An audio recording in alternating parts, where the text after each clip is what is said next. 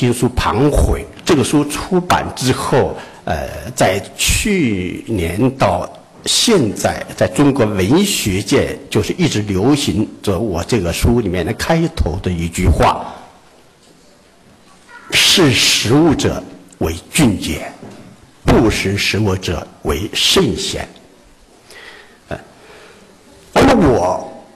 写这句话的时候，其实我脑子里面想的是另外的一句话。那句话，我想对大家来说更加耳熟能详。那句话是什么话？实践是检验真理的唯一标准。就这样联想起来，就是有点奇怪，哎，但是其实不远。这些年，像这样一句原本有重大历史意义的名言，却却被弄成。只看实践，不要标准，或者说是只看到是实物的俊杰们的实践，而看不到不识时务的圣贤们的标准。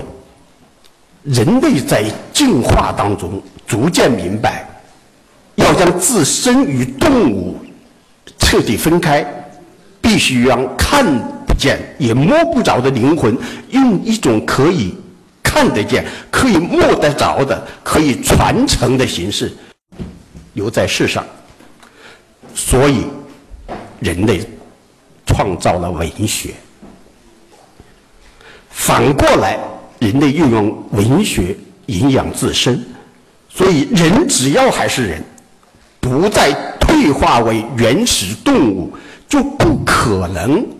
对自己的灵魂不管不顾，就像太多的人在想着，天天在那想着怎么样识时务。文学，它会提醒我们有一种最接近灵魂的大义，名叫不识时务。日常当中，我们经常感慨，就像我们自作为一个写作者，我们有时候也感慨，叫文学真的是百无一用。你们说说，文学有什么用？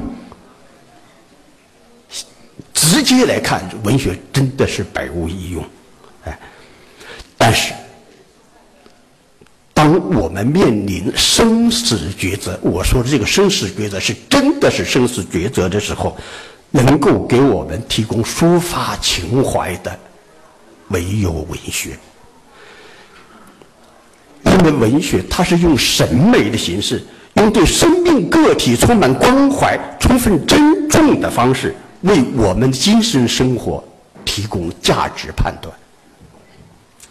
所以，离开文学的人，只是技术世界，我们所说的技术世界里面的一个符号。如果不懂得文学与人休戚相关，就算是短视灵童，也弄不懂自己的命运。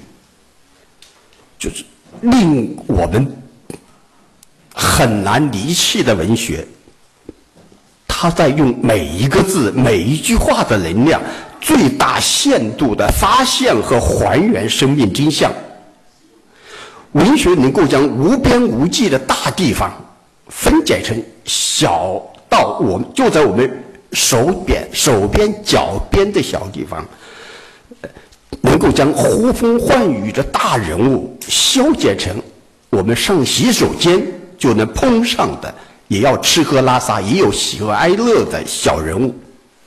就像我的小说，或茅盾文学奖的小说《天行者》，它能够将中国最广大的。最广袤的乡村还原成纳米级的界林小学，而在我的新作《盘回》，又将中国最顶级的文化精英浓缩成一个小小的透空潘回文士。文学所传承的这些小之又小、平常的不能再平常的部分，恰恰是人类文化基因，是。我们每一个人的命运的最终归宿。一个人苦苦的望着天空，天上掉下一块馅饼，那叫什么？那叫宿命。一个人苦苦的望着天空，天空不掉馅饼，这也是宿命。一个人苦苦的望着天空，不知道天空会不会掉馅饼，这还是宿命。但对作家来讲，宿命没有这么多种，唯一的宿命就是和自己的作品相遇。所以那些注定要成为作家的人，是以文学立命的人。对这些人来讲，他也有些宿命的东西发生。那就像我们每一个人来到这个世界，就不要打算活着回去。八四年的三月份。在大别山福地，就是主峰金寨下面的，呃，天堂寨下面的一个小镇，叫漫水河的小镇，在安徽境内。那个时候我的处女作还没发表，即将发表，四月份才发表。那是三月份，在那个小镇上，非常奇怪。我从未谋面，只是书信往来的责编，就在那个镇上和我相入相遇。巧就巧在我在那个镇上招待所住着，他从合肥出发到县湖北这边的一个县城来看我的时候，他那个车就在那个镇上坏了，然后在镇上拿那个摇把电话摇到我当时工作的文化馆，文化馆人告诉他我在那个镇上，而他也在那个镇上，还有。刚才给大家签名的这个长篇小说《盘悔》，我依据中考古那种重大发现曾侯乙虚构了同时期的一个曾侯丙。去年六月份，《唐悔》在湖北省博物馆首发的时候，那个博物馆的馆长非常。惊讶也非常认真的告诉我，因为他看了这个书之后，也觉得简直不可思议。呃，那么多的楚文化的研究者，那么多的这个青铜重器的研究者，他们与他们的人生这个相伴相随，那个青铜器。那么研究曾侯乙的，那也是与他们日夜相伴。他们就没有人任何人想过，曾侯乙之外还有曾侯丙。那么我在这个小说里面就虚构了一个曾侯丙，而且我在小说正式的印行是二零一四年的四月，而就在二零一四年的四月，在湖北随州出口曾侯乙。边那个那个那个青铜器，那个旁边很近那个地方，出土了一件青铜器，那个上面的铭文就写着“曾侯丙”。那么说，与作品的相遇是作家的宿命，宿命；但是与文学的相遇，应当是我们所有人的宿命。为什么洞庭湖边上的人？他要一次次的去修复被损毁的岳阳楼，那不是因为害怕少了一个风景，而是因为不能失去先天下之忧而忧，后天下之乐而乐的名著。就像鄱阳湖边的滕王阁也是一样，修了又毁，毁了又修，那也是因为我们不能失去。落霞与孤鹜齐飞，秋水共长天一色的名篇，诸如我们武汉长江边蛇山上的黄鹤楼，毁了多少遍，又修了多少遍，最后这一次，不惜用钢筋水泥也要把它修起来，让它。一直在秦川之上，鹦鹉洲头。那同样是因为，我们全是读书人。这个世界上哪一个人不是读书人？我们这些读书人是不能失失失去“黄河一去不复返，白云千载空悠悠”的这种伟伟大的文学精神。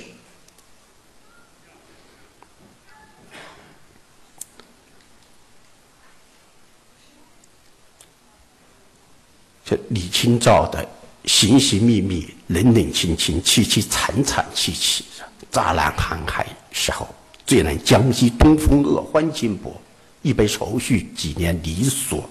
这一部经典的文学作品，它除了是写作者生命力的汪洋四溢、源远流长，它同样是一个非常重要的指标，那就是我们人格指数和我们的生活物质生活的幸福指数。还有“大漠孤烟直，长河落日圆”，是吧？“葡萄美酒夜光杯，欲饮琵琶马上催”，这些就任何一部堪称经典的文学作品，都应该是从对应的那块土地上生长出来的。就就不同人群的书性情描写，不同地域风情的特殊的这种精妙，这些。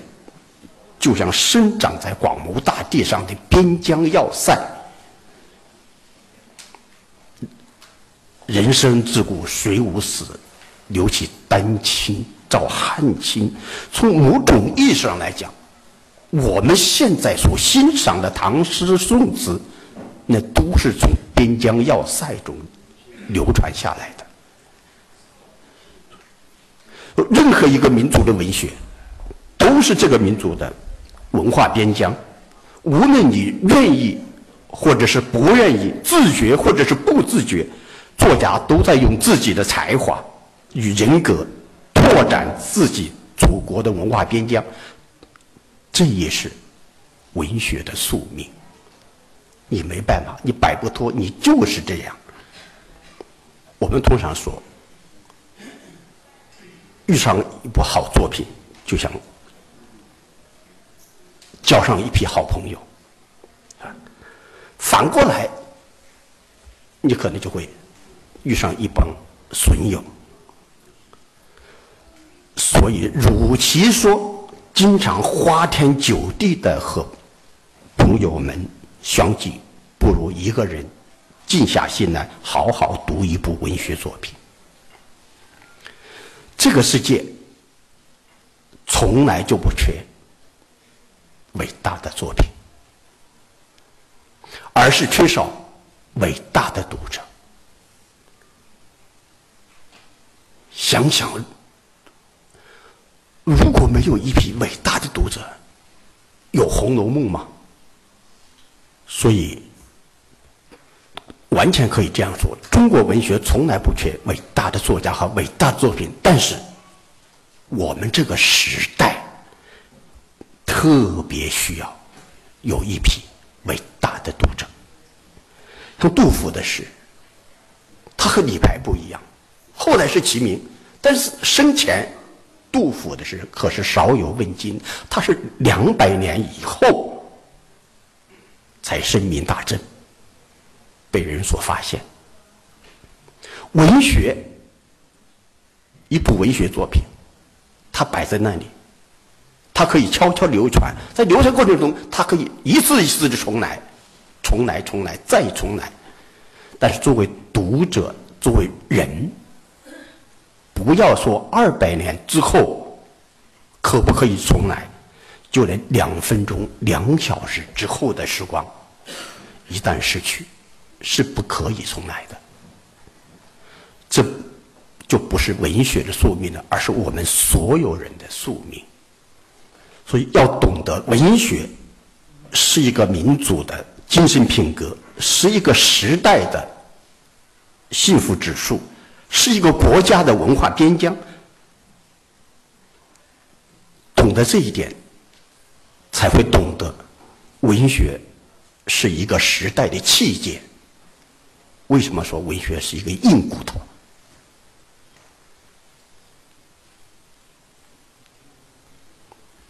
当年，今年是重要的抗战胜利纪念年份。那么当年就恨不抗日时，留着今日休。国破尚如此，何惜我何惜此头？季鸿章，这是季鸿章的名著，名名杰出杰句，是中国人八年抗战的一种气节。而生当作人杰，死亦为鬼雄。至今思项羽不肯过江东。这首李清照的诗，它应当是千百年以来中国的人的文化气节。嗯，那作品，回到作品，作品它反过来，它是一个作家的气节。所谓近朱者赤，近墨者黑。写对写作也是有效的。写作者长期在日复一日和自己的笔下人物相处，特别是在寂寞当寂寞当中相处，那所塑造的人物，反过来会影响写作者。所以我经常说，我经常发现我自己是会被我的作品里面人物所感动，我所塑造人物反过头来会感动我。那所以才有“路漫漫其修远兮，吾将上下而求索”。它能成为屈原的气节。那大江东去，浪淘尽千古风流。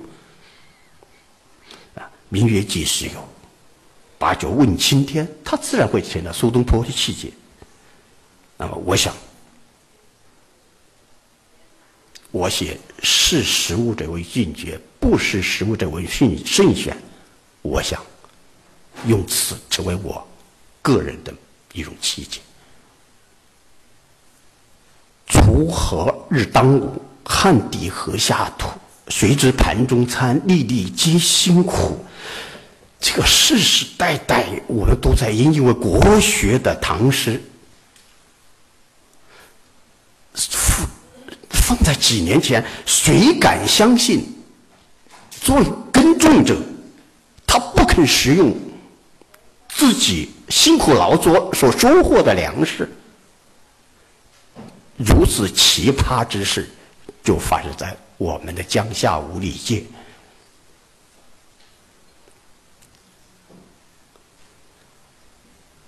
五里界的农民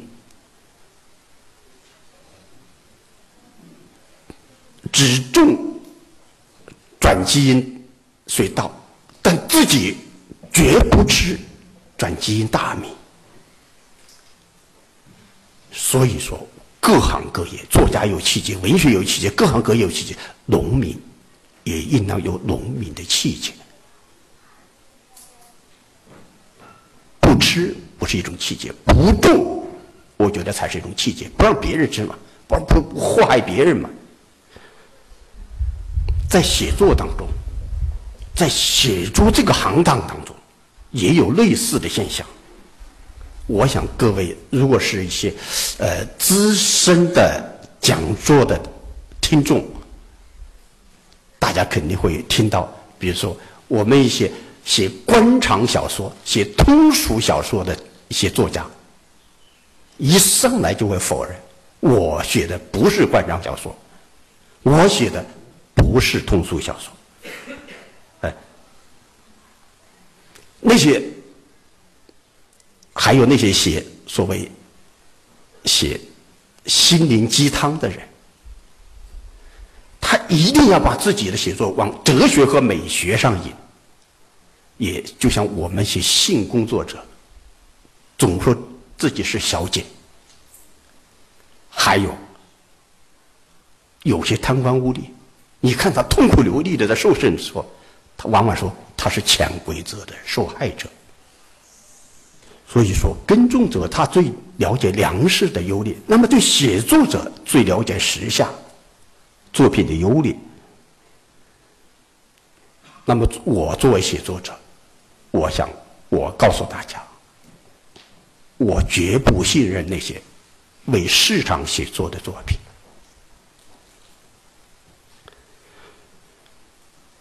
在自然的生态下，一座池塘里，如果它只只养一种鱼，肯定会死光光。像森林里，任何森林里面，如果只要有一种树，很快就会被病虫害给毁毁掉。我们现在人工喂养的那个池塘里面喂养的鱼，我们人工种植的那种林场，它只是为我们提供食食材和建材，它不可能成为和我们和人类共生共长的万物精灵的一种。那么，在出版业。我们现在最受追捧的那种类类型化、类型化写作，其实就是人工制造的食材和建材。如果我们盲目的追捧所谓类型化的写作，那最终有可能。也染上病虫害，就是出版界有句口头禅，叫“读者是上帝”。你们相不相信？我不相信。当他们说“读者是上帝”的时候，实际上背后他想的是什么？他想的是资本，想的是怎么赚钱，怎么样获取最大的利润，怎么样把读者口袋里的钱掏到自己腰包里面来。这就和我们街上很多店铺里面贴招牌“招财进宝、红润当头”那些做那些广告一样的。社会学界有一个叫“牧羊犬之谜”，就是一个一只牧羊犬，它在不用人招呼的情况下，它可以放牧很大一群羊，牧绵羊。那么学者们就社会学家就研究，为什么就是一只狗？人都做不到，为什么狗做得到？一个人，一个牧羊人，叫他放几百只羊，他很难，很很累的，他远不如一只狗。然后他就发现了一个规律：这个牧羊犬，他会拼命的把所有的这个绵羊都压缩的最紧密，就是两边赶，让这些羊群都挤成一堆。挤成一堆的后果是什么？每一只羊只能看到前面一只羊的羊屁股，它什么都看不到，哦，它自然它就跟着羊屁股走，它叫牧羊犬之谜。就在我们这个所谓的互联网时代啊，我们有些人被莫名其妙的捧为上帝、大 V 呀，动几千万啊。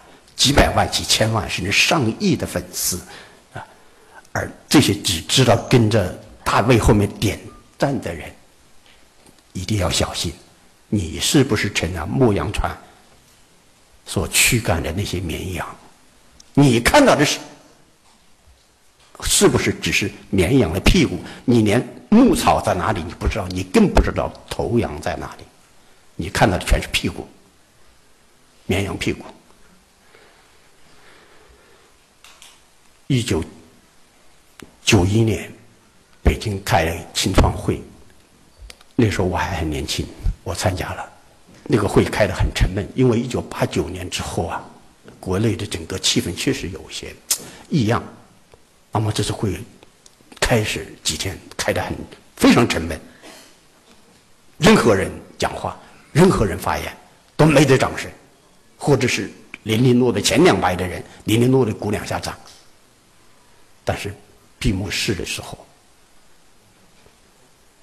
巴金老人就在病床上发来贺信，短短的一句话：“用心写作，把心交给读者。”全场掌声经久不息，几分钟，那主持人几次想今天下面的思想就不行，这个掌声就下不来。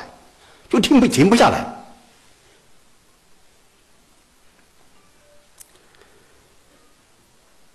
对文学，对文学家来讲，除了把心交给读者，他还有一种，你要把心交给自己。我想到这句话的时候，我很感动。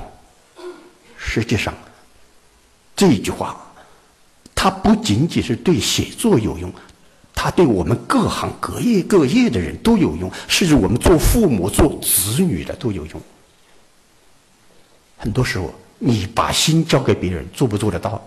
做不到。但是你有没有？你把心交给自己，你是自己真心实意，你倾倾心做这件事情，你非完百分之百的投入的做一件事情，你把其他的事情置身度外的做一件事情，有没有？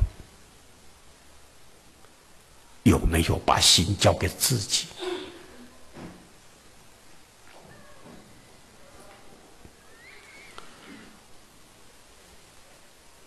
大清王朝覆灭以来，中国的知识分子一直在历史的进程中寻找自身的位置。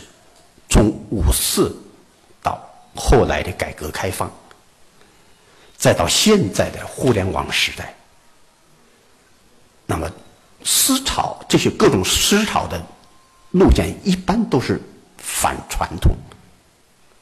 所以，这种反传统的后果，我们都看得到。首先，皈依了共产主义，那么后期就成了欧美思想的铁杆球迷。这种铁杆到什么？我们做很多文书籍和里面都可能看到。对欧美思潮这种铁杆都到了，恨不得连我们中国人用的筷子是不是从欧洲起源的，都要欧洲去寻找，欧美去寻找理论根据，都到了这种程度。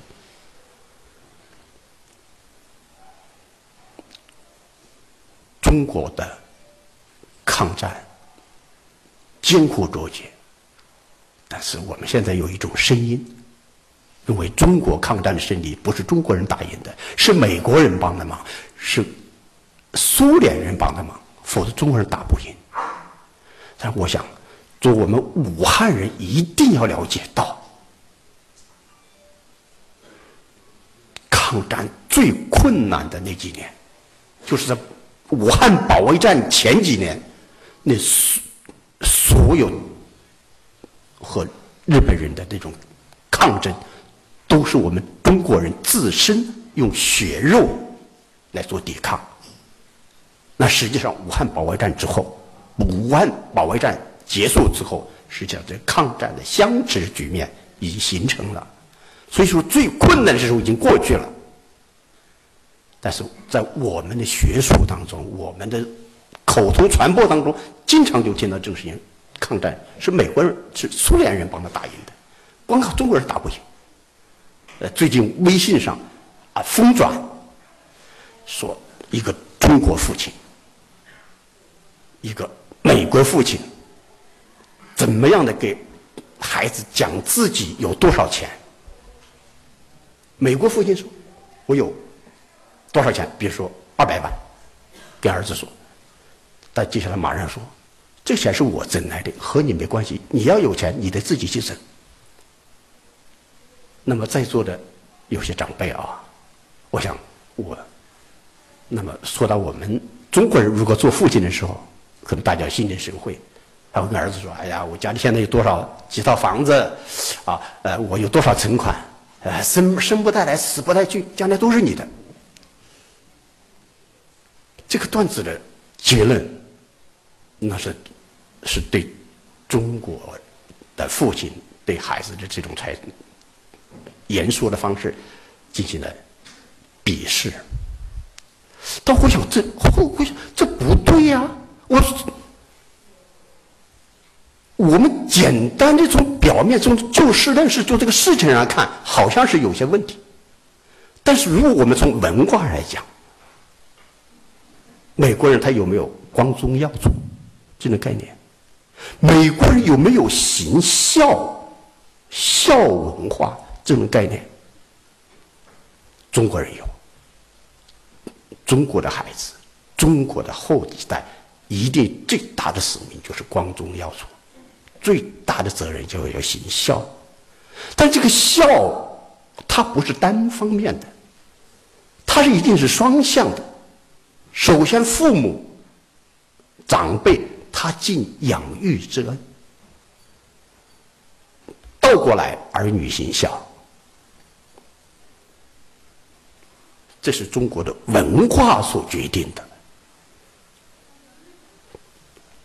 在文化上无所谓对和错。我说这大一通，目的就要回到《庞回》这部小说来。《庞回》这个小说立足，它的起因是我对前面这些事情的。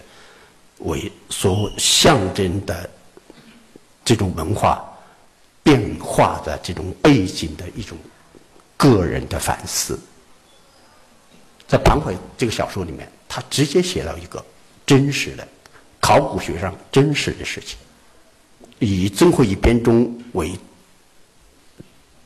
标志的整个曾侯乙大墓里面的青铜器，在随州雷鼓堆出土之后，其中有一件。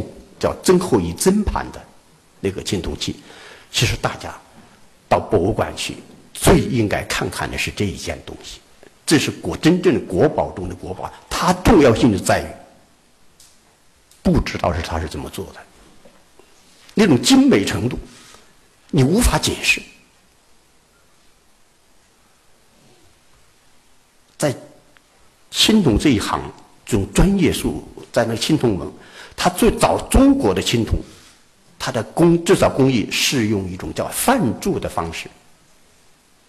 它不同于欧美，欧美用的是什么形式？是用石蜡法，用的是石蜡法。呃，稍稍有点对青铜有点了解的人就应该知道，在中国的青铜时代是少有人像的。为什么少有？就是因为泛铸，它是用一块块的模型拼起来的，然后你浇铸的时候，那会因为它的泛那个那个一块块模型之间有缝隙，这个缝隙等浇铸完的时候，它就会留下痕迹。比如说你要做个脸，脸就不光滑，它可能横的一道、竖的一道，或者横的两道、竖的两道，有个痕迹，呃，有很明显的这个痕迹。所以，中国的青铜器几乎就不做人像。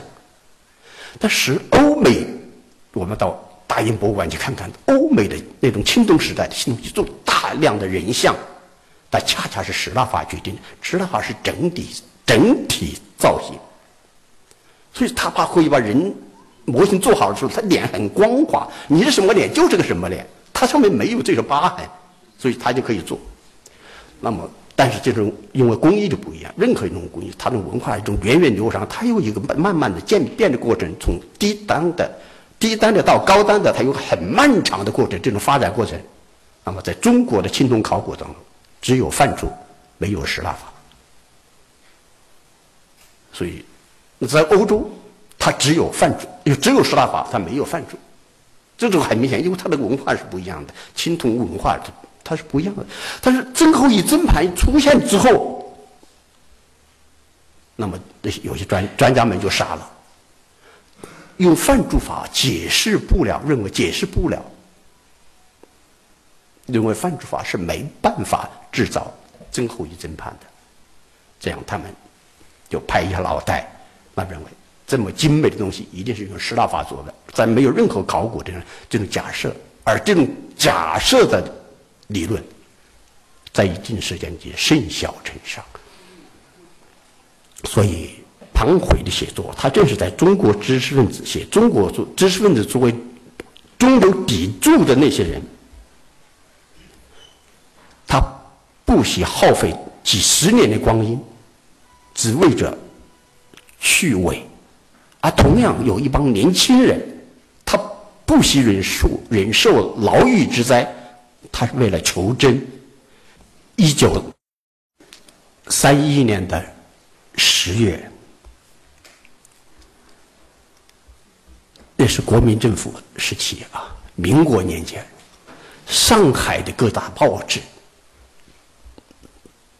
相继大。篇幅报道，在法租界主教路爱塘村三十三号和三十五号的后花园，挖了八男八女十六具尸体。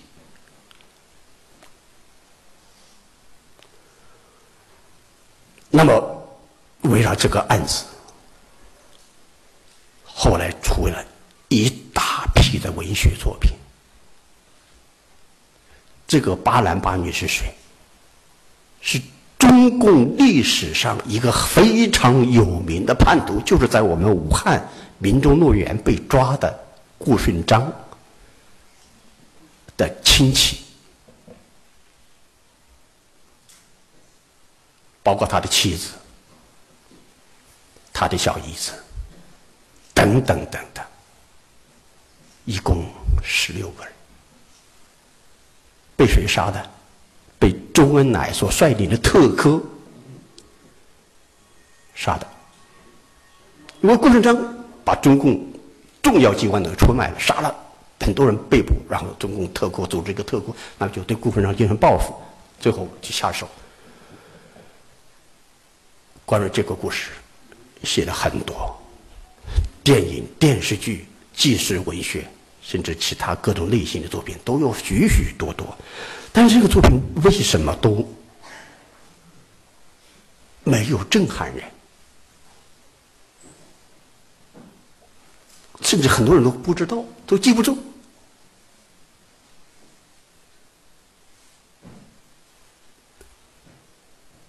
实际上。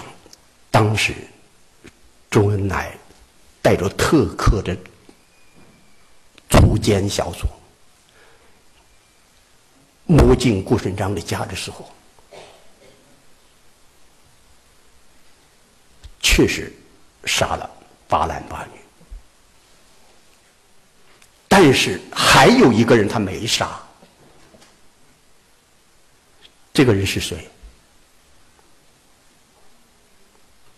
顾顺章的小儿子。才几岁，当时特科的人都要杀这个孩子，就是周恩来不准，下不了手，太小了不懂事儿，他不了解，和他没关系。但是后来有一些产生一些非常戏剧性的。也非常血腥、非常残忍的事情。这个孩子放出去之后，那么当时国民政府的那些特务机关的人就带着这个孩子，就在法租界的街上转。小孩子他不知道你是干什么的，但是他认识哪些人是常到我们家来的。他在街上转，哎，这个人。是叔叔，哎，这个人是阿姨，他们常在我家，又抓了一批，杀了一批。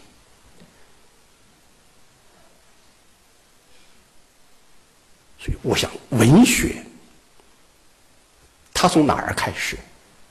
文学是从哪儿进入？一部真正的文学作品，它是应当从周恩来下不了手，不杀这个孩子。进入的。如果我们的一部文学作品是从这儿开始进入去写写顾顺章灭门案，绝对他会震撼很多人。如果写得好，他也会感染很多人。所以说，记录这个世界的种种罪恶，它不是文学的使命。文学的使命是。罪恶发生的时候，人所展现的良心、良知、大善和大爱，那同样，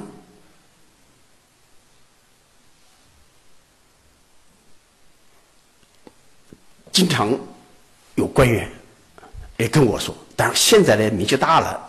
敢这样说的人少了，但还是有人说：“你怎么不信信我们武汉呢？变化这么大！哎，你怎么不信信我们湖北呀？变变化这么大。”书北地转，那记录这个世界的罪恶不是文学的使命，那同样记录这个世界的荣耀，其实它也不是文学的任务。文学的任务是表现光云来临之前人所经历的痛苦、生灵、羞耻、是和挣扎。我最不愿意看的就是我们现在的一些文学作品，我们这些文艺作品写内战，写特别是国共内战，一点深度没有，一点反省精神没有。当同样是中国人，在屏幕上，文化、语言全一样，只是。衣服不一样，然后互相喊着敌人，互拼死杀向对方。那个时候，我觉得特别心疼。同学们、同志们、先生们、女士们，我们一定要记住一句话：这是我写《圣天门口》我的长篇小说《圣天门口》里面，我自己真的是呕心沥血所凝练出来的一句话。内斗是万恶之源。大家想想，一个家庭也好，我们亲人也好，同学之间、同事之间也好，一旦出现内斗，什么丑恶的东西都出来了。内战是万恶之首，他把人性最起码的东西都丢了。所以，近两千年来写楚汉之尊的。作品也是许许多多，那为什么就敌不过李清照的那首诗？生当作人杰，死亦为鬼雄。至今是项羽不肯过江东。我的体会就是最后那句话：不肯过江东。为什么？他这过了江东，他再拿起一支队伍。还可以回过头来和刘邦打吗？呃，他不打了，他选择自刎，不打内战，不受足相残，宁可自己在这种世界上消失。这是真正的民族英雄，晓得民族大义。在盘回当中，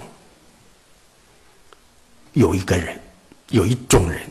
被那个前辈学者马月之讥讽为伪娘，啊，他说，但是他又他说这个这只不过这种伪娘，不是说我们现在电视上看的那种伪娘，他三分之一是潘金莲，三分之一是王熙凤，还有三分之一是谭嗣同的白骨蜘蛛精。在我们身边，在我们武汉山镇，这样的人其实他很不少，他就和我们相伴相随。比如说小说当中写到，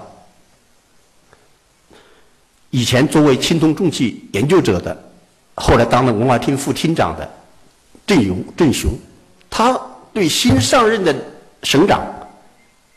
那种恭维，那么有文化，啊，那么登峰造极。他说：“这个新来的省长，你是二十一世纪的组装王。”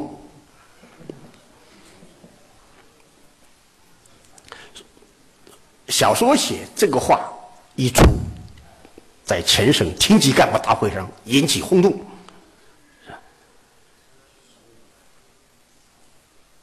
这种感觉来源于我第一，我在生活当中听到人家给我形容某人在某种场合上说的是和如这个话略有差别的那句话中，我的心灵的那种震撼，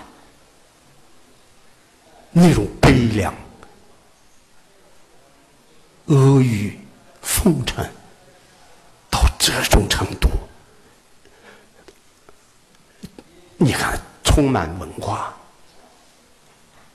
学识渊博，而就是那种马屁拍的那么舒服，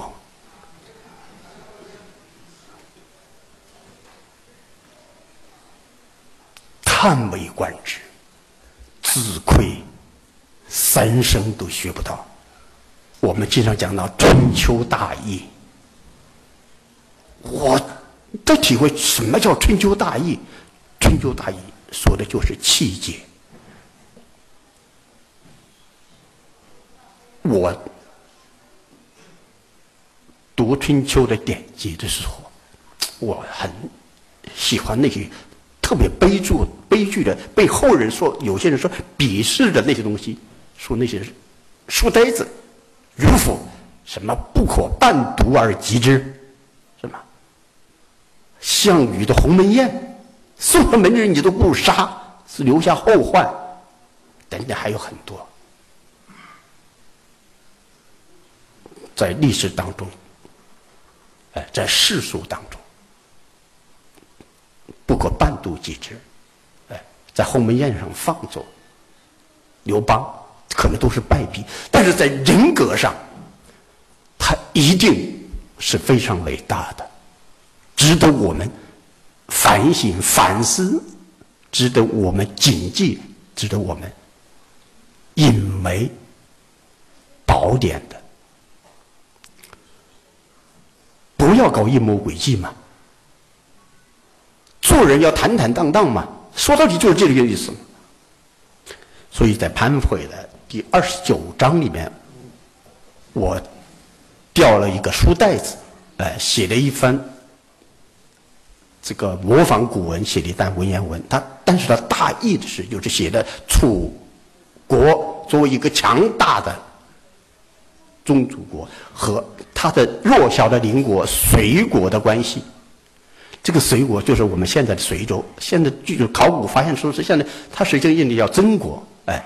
但是曾和隋反正就是一家，哎，但是大量的史书还是称为隋，哎，这个隋不知道被楚欺负了多少回，都楚国动不动就欺负他，讨伐他，讨伐他后来又摸摸头跟他结盟，哎，但隔三五年就要把对隋国要征讨一番。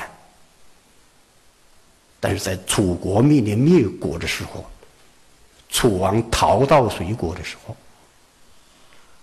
嗯，那个吴王吴国把楚国都横扫的时候，那么楚国的王族躲到隋国，吴国大军兵临城下，逼迫他们交出楚王，隋王的一番话。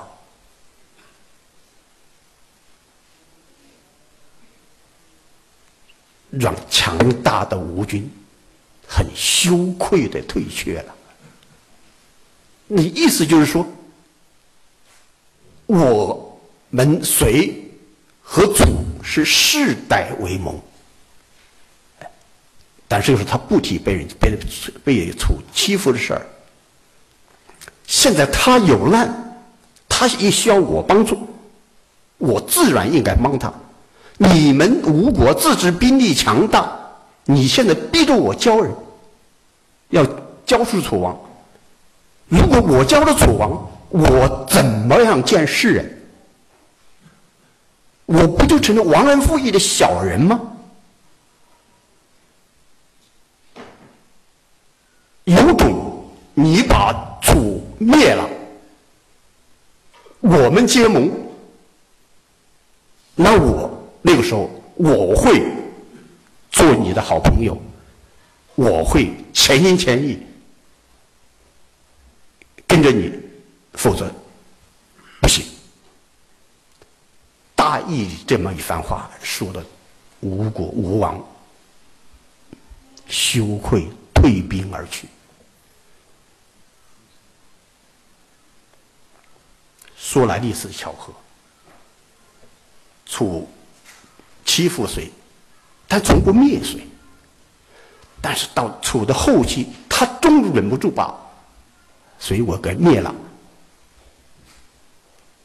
楚把隋一灭，接下来楚马上也灭了，被秦灭了。所以说，历史也好，现实也好，没有君子在前面引领。小人走不远，所以有个话叫“小人得志走不远”嘛，也就是这个意思。在我的长篇小说处女作《威风凛凛》的开头，我写过一个故事。哎，这是一个很好的这个微信段子和手机段子，就说修女。和牧师一起出门去布道，半路上，天上飞来一只鸟，拉了一只鸟粑粑，就拉在牧师头上。这个牧师生气，一生气就脱口说了：“他妈的！”骂了一声，修女就是提醒他：“这个作为牧师，作为上帝的使者，你这样。”上帝会惩罚你的。牧师就知道自己错了，嗯，马上下次下不为例。但是天上过来第二只鸟，又拿这个鸟粑粑，牧师头上，这个牧师忍不住啊，又骂了一声。那修女提醒他：“哎，不能了，再不能，真不能这样了。”牧师当然，那牧师还是一个很修很有修养的人，啊，错了，嗯，再过来。哎，这个鸟很不知趣，第三只鸟。他又拿了一个鸟粑粑，在牧师头上。牧师依然没忍住，说：“又说这他妈的！”这个三字经一出，晴空一声霹雳，上帝发怒了，要惩罚人。但是倒下的就是修女，这个牧师就傻了，这奇怪，怎么？坏事是我干的，怎么上帝惩罚修女呢？这个时候，空中传来上帝的那一声低沉的叹息：“他妈的，打错了。”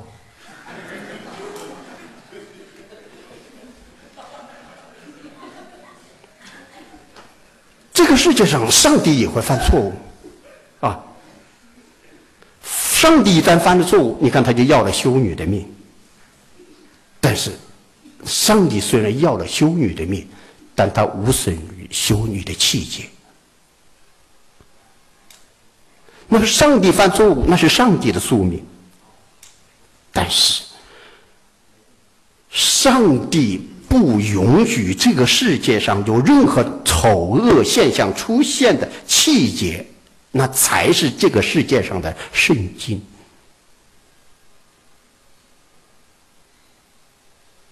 我们千万不要把上帝犯错误当成圣经。就像前不久和一个大学的教授闲聊，后来抬起杠来了。他说：“孔雍让梨其实是不对的，因为现实生活中不对。你比如说，我们现实生活中有些事情，我要谦让，人家是错的，但我是对的。”但人家跟我说我要谦让，那不得错误当道吗？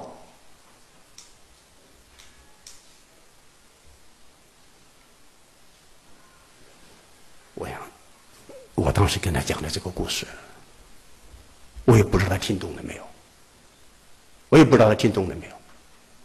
我希望他能听懂，希望他能知道上帝是什么，牧师是什么，修女是什么。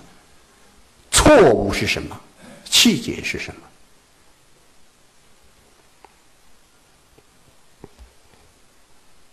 前苏联有一个非常著名的作家叫索尔仁尼琴，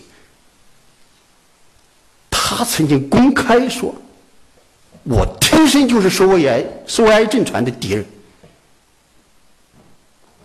那么他在他最困难的时候，当时呢，呃，美国人就把他前往北极，德国人啊联手想前往是百计，用各种方法把他从波德尔涅夫的监狱里面救出来，流亡到美国。当时的这个国务卿是基辛格，他就警告美国总统，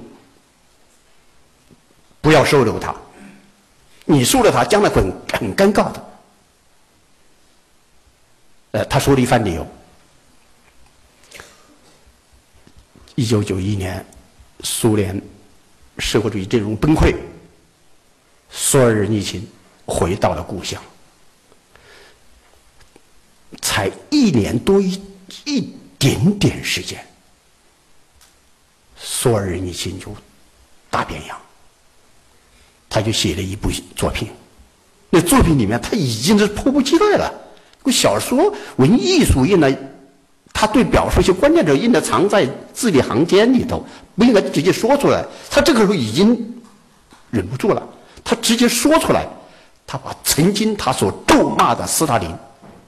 成为俄罗斯最伟大的英雄。为什么？因为一九九一年苏联崩溃，俄罗斯陷于绝境，然后他开始怀念斯大林作为俄罗斯英雄，作为所给前苏联所创造的那种伟大的业绩。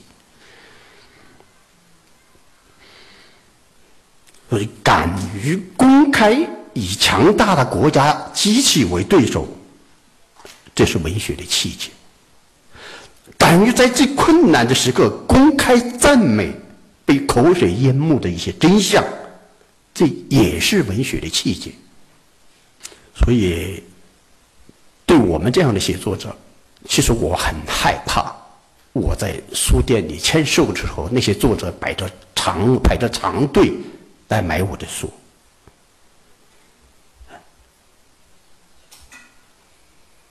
写作者和那个影视的明星是不一样的。写作者他需要的是知音，而不是需要的是粉丝。他需要的是真正的读者，而不是崇拜者。需要人能读懂。他笔下的文字，而不是盲从。好的作家，好的文学，他应当是从英雄的身上剖析普通的人性；反过来，他又是从普通的人生中发掘出杰出的品质。那么，最终说。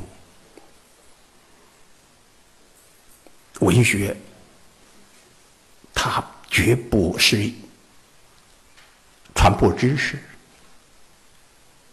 文学它是一种价值的提出，而每当文学提出一种价值的时候，往往正是这种价值在时下受到污染、被扭曲、被社会所异化，甚至是指鹿为马的时候。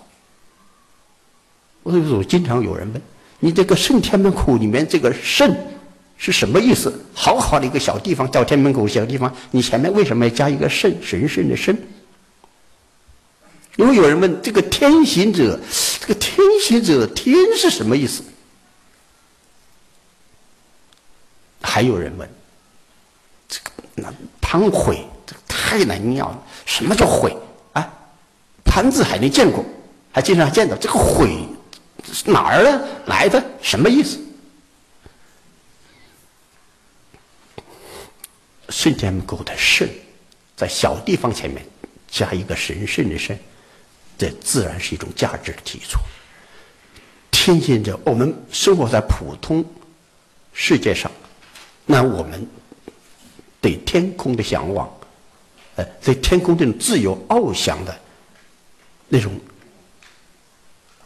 追星，那么说天行者自然也是一种价值提出。那么贪鬼的悔，这个我也讲过很多遍。悔是什么？悔是一种小蛇。那么小蛇，它修炼五百年，它就成为蛟。那么蛟在修炼五百年、一千年，它会变成龙。你想，这是一种价值的修炼，价值的形成，一个很完整的链条。《韩非子》里面有关于“悔”字的，关于“悔”的解释。它“悔”是什么？“悔”是一种两头蛇，一个蛇长个两个头，每个头都一张嘴。它为了一点点食物，这个两个头就拼命的撕咬，撕咬的结果就是一个头把另外一个头吃掉。你想，这个两头蛇一个头把一个头吃掉，这是个什么概念啊？那么，这个这种典籍对应时下的一些生活现象，也是一种价值，也是一种价值体现，也是一种价，同样是一种价值的提提出。所以说，是实物者。为俊杰的肯定是宿命，而不是气节。那么不识时务者为圣贤，他肯定是气节，而不是宿命。那么作为识时务的俊杰们的宿命，文学它是一根。时常抽打这些人灵魂的一种鞭子。那么，作为不识时务的圣贤们的气节，文学就成了一根打不碎、折不断的硬骨头。谢谢各位。